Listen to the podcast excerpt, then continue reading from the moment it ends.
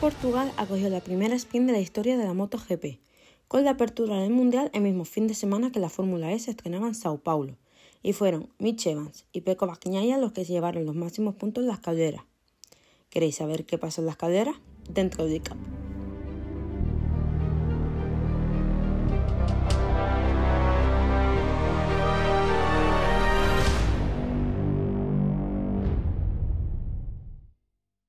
Empezamos el viernes con el susto más grande de la historia, cuando Paul Espargaró se caía, se iba a las balderas y acababa con la mandíbula rota y una contusión en el pecho y en la espalda que le causaban problemas en un pulmón. Pero durante 15 minutos nos temimos lo peor. Tras eso no sería el único piloto out del fin de semana, y es que el, sábado Peco Bagnaia ganaba la sprint tras la pole de Mar Márquez, quien acabó tercero acompañado al italiano, y a Jorge Martín en el podio. Jack Miller sorprendió a todo el mundo siendo cuarto tras una locura de adelantamiento, donde los siete primeros optaron a la victoria en las últimas vueltas. Las Aprilias de Viñales y Espargaró fueron quinta y sexta tras el dolor de Oliveira, que acabó séptimo, y Zarco fue octavo. El pequeño de los Márquez acabó noveno en el estreno con la Ducati, mientras Cuartararo solo pudo ser décimo tras un toque con Mir, que acabó fuera. La peor parte se la llevó Enea Bastianini, que, tras un choque con Luca Marini y la posterior caída, acabó con la escápula rota y se perderá por lo menos la carrera en Argentina. Nada más acabar la sprint en Portugal, cambiábamos a Sao Paulo, donde Stoffel Van salía en la pole, pero no le, le duraría mucho la alegría. Mitch Evans se llevaba la primera victoria de la historia de la Fórmula E en Brasil, el neozelandés tuvo que defenderse con uñas y dientes de Cassidy y Ver en las últimas vueltas, y acabaron a milésimas los unos de los otros. Antonio Félix da Costa, Prene y Stoffen Van completaron el top 6. El verdadero ganador de la carrera ese fue Pascal Werling, que desmontó la decimoctava plaza a la séptima y conserva así el liderato del campeonato mientras su rival en este, Jake Dennis, acabó fuera de la carrera tras un toque.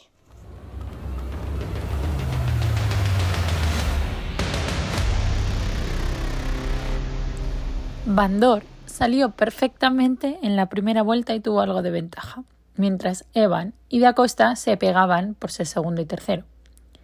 Norman Nato, por detrás, perdió el alerón por un toque con Hughes, igual que Mortara, quien también perdía la cuarta posición.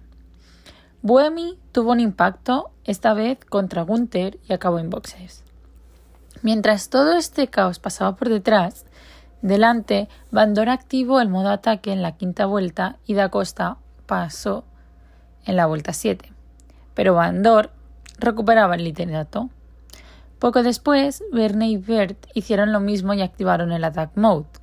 Bert consiguió adelantar a Hughes mientras Bandor, Evans y Cassidy se iban y Da Costa era cuarto.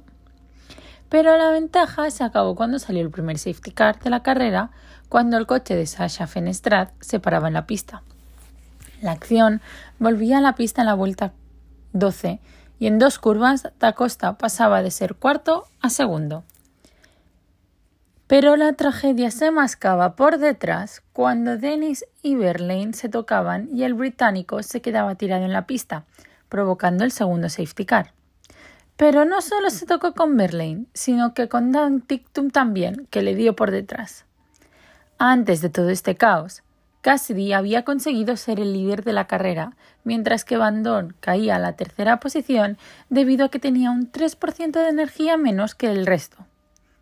Una vez retirado el safety car, Cassidy empezó a correr y amplió su ventaja en un segundo sobre Evans, que había dejado atrás a Van que intentaba ahorrar energía. Verlaine volvía a verse remontando y aprovechaba para iniciar el attack mode, pero caía hasta la séptima posición tras ello. Por delante, Da Costa se iba largo en la curva 1 y perdía cualquier posibilidad de victoria tras caer de tercero, tras haber adelantado a Bandor, a séptimo. Delante, Bert adelantaba a Bern y después a Bandor para ir a por los primeros desde el tercer lugar.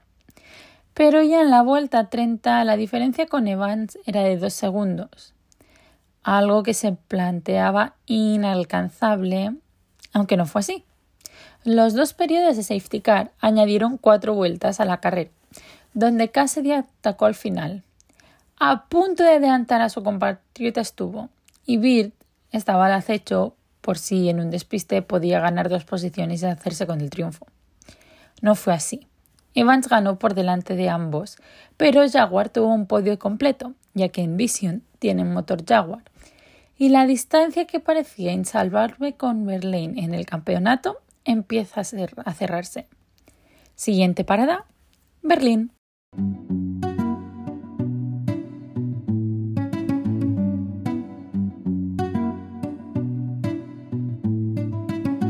Volviendo a Portugal el domingo, nos esperaban tres emocionantes carreras a dos vueltas donde veíamos bajas. Dos en Moto 3, dos sustitutos en Moto 2 y dos lesionados en MotoGP. Empezábamos con Moto 3 y una victoria española, pues era Dani Holgado quien cruzaba la línea de meta en primer lugar, debido a un despistado Kelso que le arrollaba, acabando el australiano con una fractura de tobillo. Con David Muñoz y Diego Moreira pegados a él, de hecho, no tuvimos un triplete español por 38 milésimas, que fue a lo que cruzó José Antonio Rueda de Moreira. Denis Oncu tuvo un problema con la moto y se le paró en la vuelta de formación, por lo que tuvo que salir desde el pit lane. Joel Kelso fue el que mejor salió de los primeros, ya que en la primera curva salía primero, pero Dani Holgado y Ayumu Sasaki lo pillaban pronto y empezaba la guerra de adelantamientos. Rueda vio como su segunda posición caía a la sexta, aunque no se dio por vencido. Por detrás, Scott Odden y Lorenzo Fellon eran los primeros eliminados, debido a caídas y problemas. Holgado se hizo con el liderato antes de acabar la primera vuelta, e intentó marcharse en solitario con un Kelso muy rápido pegado a su rueda, pero los rebufos de la recta principal juntaban al grupo de nuevo. Fue una carrera lenta, hasta el punto en que las últimas vueltas había trece pilotos luchando por la victoria, y esas luchas daban pie a muchos cambios de posición. De hecho, el único dato destacable fue el toque entre Iván Ortola y David Alonso, que acabó con el español haciendo una doble long lap y el colombiano por el suelo. Dani Holgado empezó la última vuelta al frente, seguido de cerca por David Muñoz, Diego Moreira, Rueda y Masia. Sasaki, sin embargo, se quedó un tanto cortado. Finalmente, nada impidió al 96 conseguir la primera victoria de su vida, con Muñoz segundo y Moreira tercero. El susto de la prueba llegó tras la bandera a cuadros. Holgado se encontraba celebrando su triunfo cuando Joel Kelso, que rodaba a cola del grupo, le invistió. El australiano salió volando, sufriendo un fuerte impacto contra el asfalto y necesitando de asistencia médica.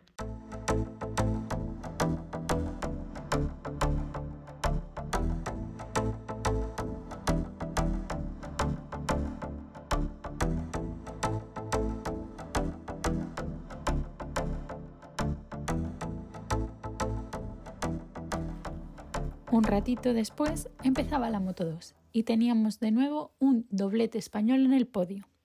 Pedro Acosta ganaba, con Aaron Canet segundo y Tony Arbolino tercero. Y aunque en la salida fue Canet quien se puso líder por delante de Philippe Salac, poco tardó en ser Acosta el que iba detrás del valenciano.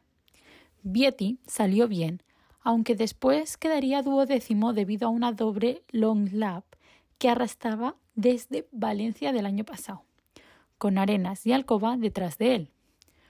Con un 43-1, un poco más tarde, Acosta se deshizo de Salac y Canet, aunque este último se pegó al murciano, yéndose ambos del grupo, mientras Salac caía tras ser adelantado por Vietti y Manu González.